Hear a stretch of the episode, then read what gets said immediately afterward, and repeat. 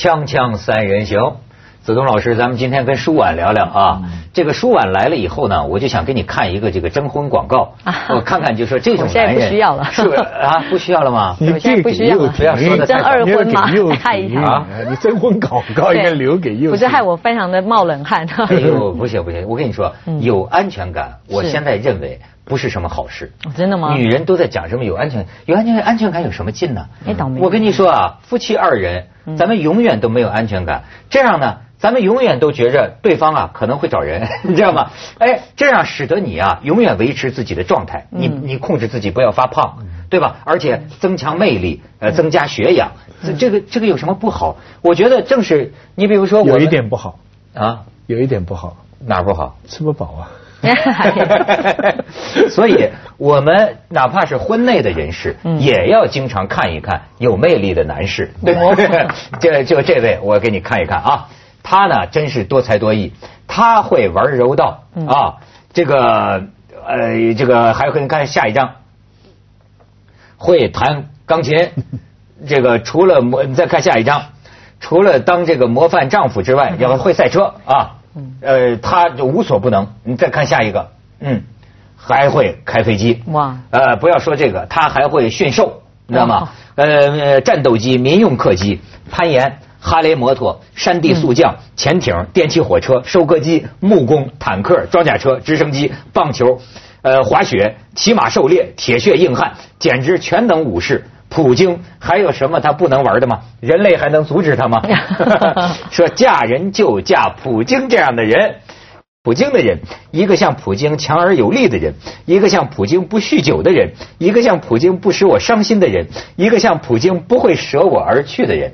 这是几年前大陆流行的一个视频的歌，叫“嫁人就嫁普京”这样的人。他私生活有魅力啊！他私生活怎么样？传过绯闻呐，但人马上手拉手拉着老婆就在电视机前面跟全国人民讲，绝对没这事儿。所以说，不会舍我而去的人嘛，说普京模范丈夫。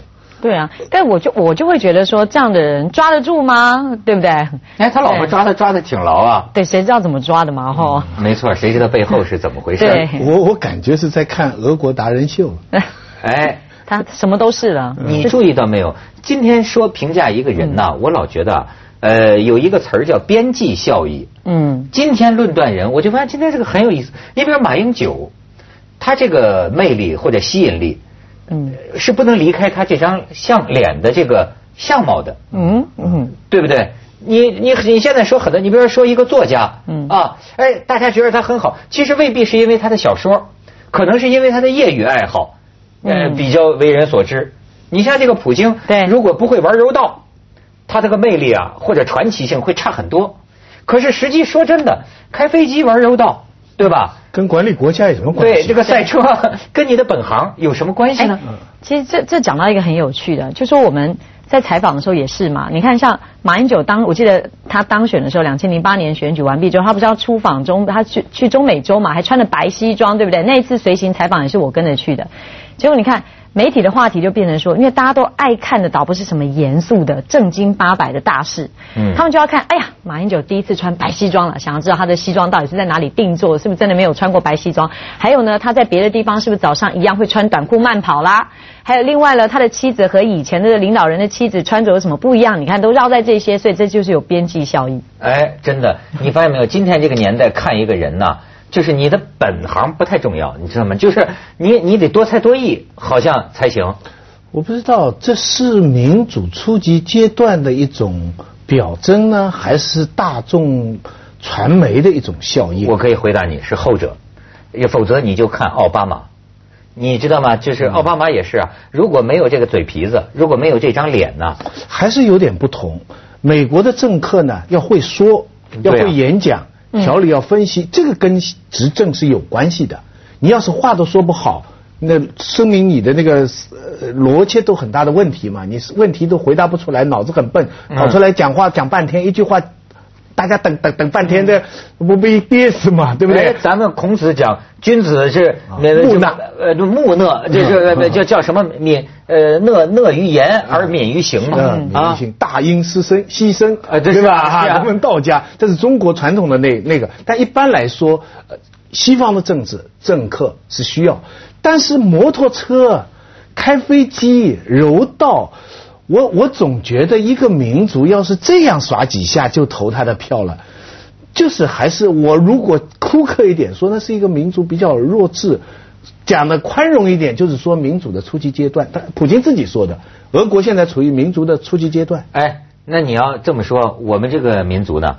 我们这个民族有一些人呐，民间的这个人，最近这个咱也知道搞了一个奖嘛，对，就是孔子和平奖，就是放眼全世界。他们呢，去年还把这个奖授予了你们家那边的人，对，是吧？授予了连连战先生，我们的连爷爷啊，连爷爷，连爷爷没来拿吗？今年这奖前一阵颁奖了，对吧？授给普京。你看，领奖的呢是俄罗斯和白俄罗斯的几个 留留学生，不是普京的代表吧？不，反正说普京和他的这个团队啊，对此表示沉默。然后你再看下一张，这个是上一年，上一年就颁给连战，最后呢，这个一个六岁的呃小小小小女孩代代表连战，代表连爷没没没有为连爷爷替连爷爷领的奖，对对，不是代表。但是连爷爷的办公室说呢。这个不不太清楚是一回事儿 不，你还没拍到那个最关键那个画面，他那个奖吧，他还有一包人民币，十万块，而十万块啊，人家一般弄一张支票或者怎么搞一个袋，他没有，他袋都没有，而且是旧的人民币，他还不是全新的，嗯，就这么搞成一大包，嗯，就有点像那个投机倒把商人在这黑市里面做交易，那么一大包钱拿出来颁奖哦，而拍出来哦。不是，而且我后来我后来这次看这个采访，就是今年评委会的这个主席啊，好像叫乔达摩。我说这这个佛陀呀，乔达摩悉达多，乔达摩，乔达摩是去年的一个候选人，他还火着呢。说这个说这个这个这个这个管理怎么搞的？去年那十万块钱，嗯，到现在还没有送出去啊？这就还摆在那里看看。你转交？不是不是不是转交，那来做公益好了。评评评评普京啊？对。今年评普京啊，这个我讲，这个奖呢，到最后会变成说，他们每次都颁给一些轰轰烈烈、台面上很有名的人呢。可大家都在等看的，倒不是当事者怎么去领奖，而是看他们到底找谁去当这些人的分身，你知道吗？嗯。像连战的那件事情，就是连战那边根本人家那件事当时在台湾引起一些骚动没有？对，就是短暂的，大家就聊着聊着笑笑，你知道，媒体都会觉得，因为你你问连爷爷，他就一整个就啊。就是他们不太清楚知道到底怎么回事，而且这个联系有一个蛮有趣的地方，就是这个和平奖项的人呢，如果真的跟连爷爷他们那边的关系真的有这么好，他就应该知道这个国民党的荣誉党主席是不在国民党中央党部大楼办公的，但他自己有自己的办公室的，但他们的这个说明书据说是送到了国民党的文传会，只能够送到文传会，就是对外的像文宣形象的人嘛。那这是两者之间怎么沟通呢？而且国民党党部的人还说我们也没收到，所以就是一整个很莫名其妙。所以他对台湾的情况其实完全不了解，是吧？真的是一厢情愿，一片好心。这世界上真有这样的事情，就马屁拍过头。后来要取缔这个组织。后来本来啊，照理说是一直是你这个用心是好的，他当初的目的是。他好像我我记下一个词儿，他叫中国乡土艺术协会。这个这个协会呢，你看咱不敢瞎转到了香港注册了。啊，对对对，对啊，对是是香港最宽容了，在在大陆没法容身了，嗯，跑到香港来注册了。所以现在就可以了。当初他的目的是为了跟另外一个和平奖唱对台戏，嗯嗯，你知道吧？他想这样有利了吧？没想到上面这叫马屁拍过头。但我只是真的觉得很有趣哈，怎么会怎么会颁给普京啊？我一我一看到这条消息的时候，我觉得合理哈，普京啊，哎，你觉得为什么觉得奇怪呢？不，因为我觉得哈，你说孔子，普京没有为和平。哦，你是觉得普京对我想说跟孔子跟孔子周游列国跟孔子打柔道。如果说如果说以孔子的精神周游列国啦，倡议和平啊，以礼相待等等呢，或许可以理解。如果说普京对于俄罗斯的情势啊，而且他这种八面玲珑啊，这种沟通的技巧，我们或许有一点点理解。但是我们总觉得像这种孔子和平奖，是不是应该在呃一些亚洲啦，或者东亚啦，特别在两岸间呐，可能这部分先站稳了步伐开展。你看，连颁给连。爷爷都闹出了一个这个没人认领，十万块现在还摆在那儿，干脆捐给救济有需要的人好了。所以现在反而颁给普京，普京那边也不认，这样。我觉得他们这次学乖了，普京这次啊是一分钱奖金都没有，留着自己用。锵锵三人行，广告之后见。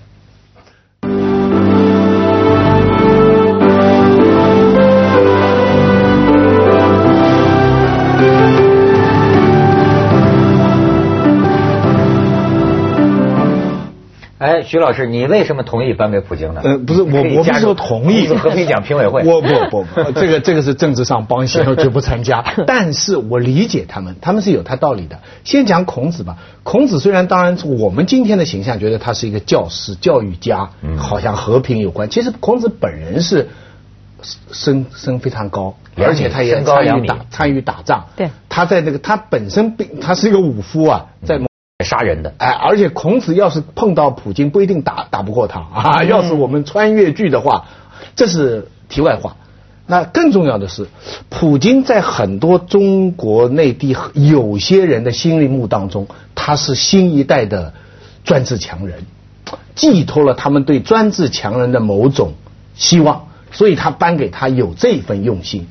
但是呢，俄罗斯上街的人都不不同意了。你这几天俄罗斯几千群众上街头嘛，说这个窃贼普京嘛，就是说说普京的这个统一俄罗斯党啊，什么选举舞弊啊，就是这俩人，普京跟他那个当总统的那人叫什么名来着？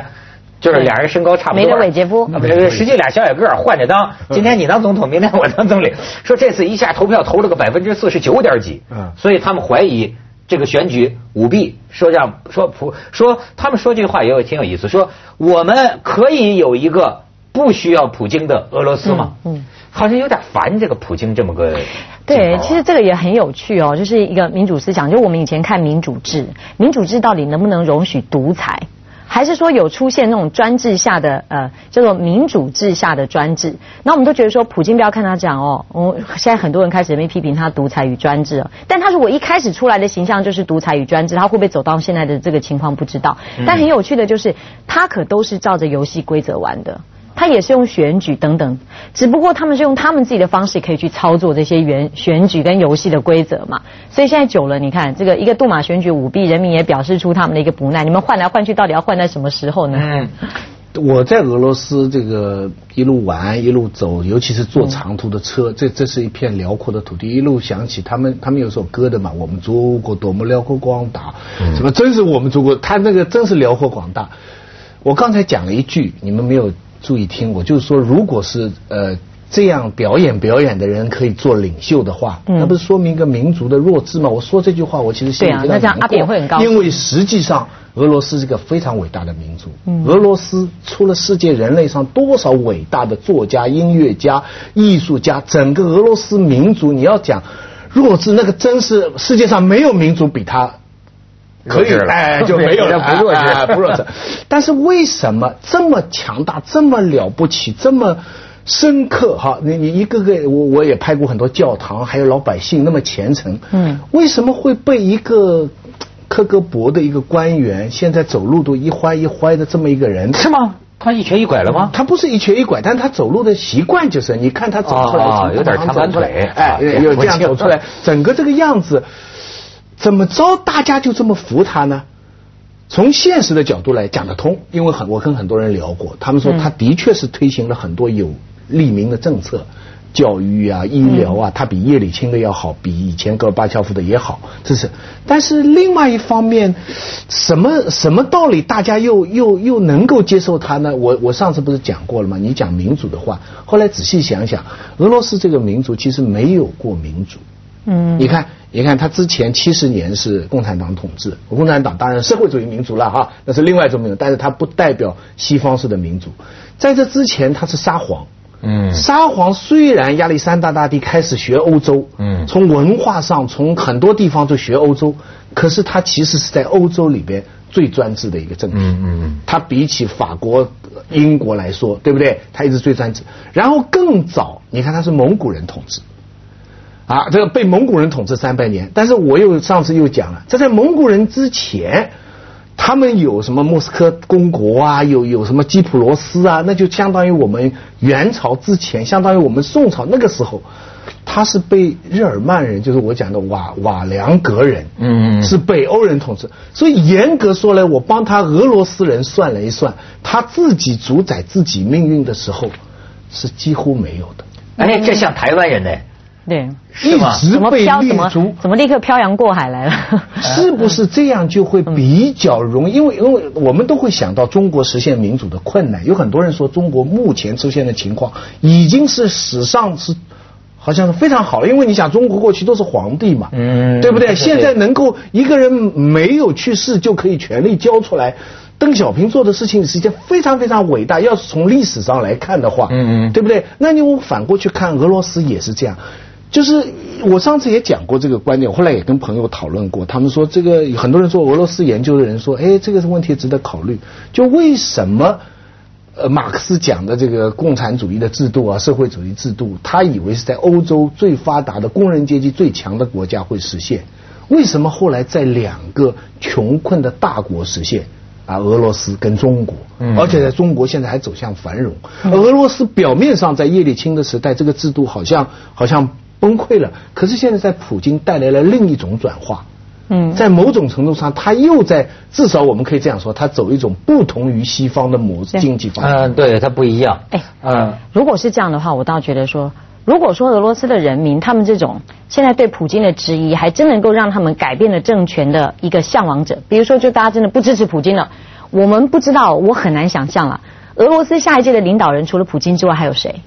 目前做不到，因为虽然不支持，还是少数，对他还是问题半数嘛。是啊，所以啊，这个就说叫强人政治啊。嗯很多时候你这个让人不得不，有些人就有这么一种观点，比如说，嗯哎，某块土地上的这个人啊，哎，就有人这么说台湾人呐，嗯说这个就是需要强人。要不然这你你你你跟这帮人对吧？他们最后会弄得乱七八糟，就得需要一个铁腕人物才能啊，呃，老是被不同的异族统治，对是不是这样？其实台湾挣扎的这个部分呢，就是说，在大家有这个意识，觉得说啊，这个不能够感觉是被统治的那个感觉，就从政党轮替开始嘛。两千年的政党轮替风云变幻的第一波，但后来现在大家开始觉得，反正换来换去好像也没什么。那这几年到底要一个什么样的模样？是不是也要有一个特别强人的一个政治呢？我觉得反映在台湾这片土地的民情上，又有一些些些的不同哦。因为台湾接触过人都知道嘛，相对呢不是喜欢这么右或这么左的。哦，我们都做过了几次的民调，在光谱当中，这个两端哦都是非常的少的，非常偏激，非常少的，很多都是多数中间这一块。哦，他们希望一个理性的、温和的，但是很有趣。你看阿扁上台的时候，对不对？他就是很会演，很会秀，把秀做得很好，对不对？好啊，常常气势阿扁气势高喊怎么样哦？大家喜欢他那一套。但是后来发觉他拿不出正鸡牛肉来啊，然后开始大家喜欢一个说话比较有道理、温良恭俭让的一个马英九，但没想到马英九做做做，大家又嫌他说你可不可以 man 一点啊，可不可以硬起来一些啊？你看，所以到底需要什么呢？所以在强人与非强人之间，有没有可能找到一个哦真正比较好的一个选择对象？宋楚瑜嘛，我不是经常说宋楚瑜。哎我讲来了，其实宋楚某种程度他会是一个强人。对吧？啊因为他这个是省长出身，他是在台湾目前的民选的首长当中高达九成七满意度，到目前为止还没人能破这个记录的人。嗯对，而且呢，他自己所出来的那个战斗团队，就是省府那个团队，确实是很强。后来在立委的这个过程当中，可是问题就在这里呀、对啊，问题在于这真正的强对，人为什么现在为什么出不来呢？只能当陪练呢？这是好事情啊 民主就是不需要强人锵锵三人行，广告之后见。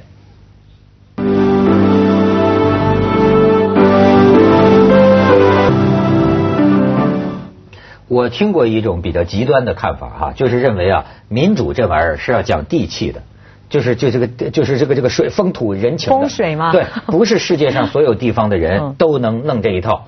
就比如说，他讲美国那个土地上，那是当年五月花号，大家订约。对吧？首先尊重个人自由，个人神圣不可侵犯，甚至个人财产比国家还要重要，你也不能侵犯。正是在这个名义下，我才承认你美国就是。欧洲的殖民地，呃对啊所以它是欧洲文化转过去放大一下，就这样。是啊，它它它是这么一个水土。那么像看他们甚至说的极端的讲，说连日本的民主你也是假的。如果真照西方那个来衡量，台湾的更是假的，嗯对吧？嗯香港的也是没必要的。其实我觉得都是说学半套。你看，你看，像刚才所提到被质疑的这些民主制，他们都是学，比如说欧陆法系啦、欧美体系等等。那很多时候我们都说是学了半套嘛。其实研究政治领域的人一直有一种说法，说什么是最好的，就是君主专政。其实最好的民主制度是君主专政，但问题是你必须选出是一个明君啊。没错，所以就为什么说而而且明君的小孩一般通常很糟糕呀，所以就算明君了几十年，接下来也很糟糕了。所以这个是人类历史上已经残酷发展。你去英国嘛，你就知道这个教训。英国但是历史上是但太多了。是舒婉，你觉得台湾这个民主是真的吗？我觉得他们，你如果要是不是还是两波两波中国人在背后密室里操纵，然后表面上演戏这么一套呢？不过我真的要讲，我觉得台湾真的还是走在一个民主制度的路上，因为你不可否认的是，你看到它真的有很多的规章嘛，大家真的是要照章办事嘛。而且呢，这个投票权并不是小圈圈小圈圈的人嘛，这个投票权是指你所有成年人没有作奸犯科被褫夺公权者，皆有投票权嘛。所以，那台我问你，你觉得台湾需不需要一个普京这样的人？台湾需要啊！你是指在形象上的话，如果马英九也能跟他一样，我去开飞机唱个歌、跳个舞，他不也不是没试过啊，对不对？马英九身体不错呀，不是天天跑步嘛？所以就天天跑步，他是一个健康阳光的形象嘛，试图呈现出来一个，否则他为什么要跑给大家看呢？对不对？他真的就没有绯闻，好像。他目前是没有了，你有兴趣吗？目前目前是没有。哎，我们我们我们新闻人都要保留一点，就到目前为止是确实没传出。那曾经他曾经在选举的时候被人家有过一个叫做什么呃光碟，他也有被传出光碟事件，但后来证实这个内容都是被做的啊。所以跟普京一样，普京也是曾经被传出跟一个俄罗斯的那个体操，记得吗？什么什么连那个那个娃呀，就是有那个。接着下来为您播出《珍宝总动员》。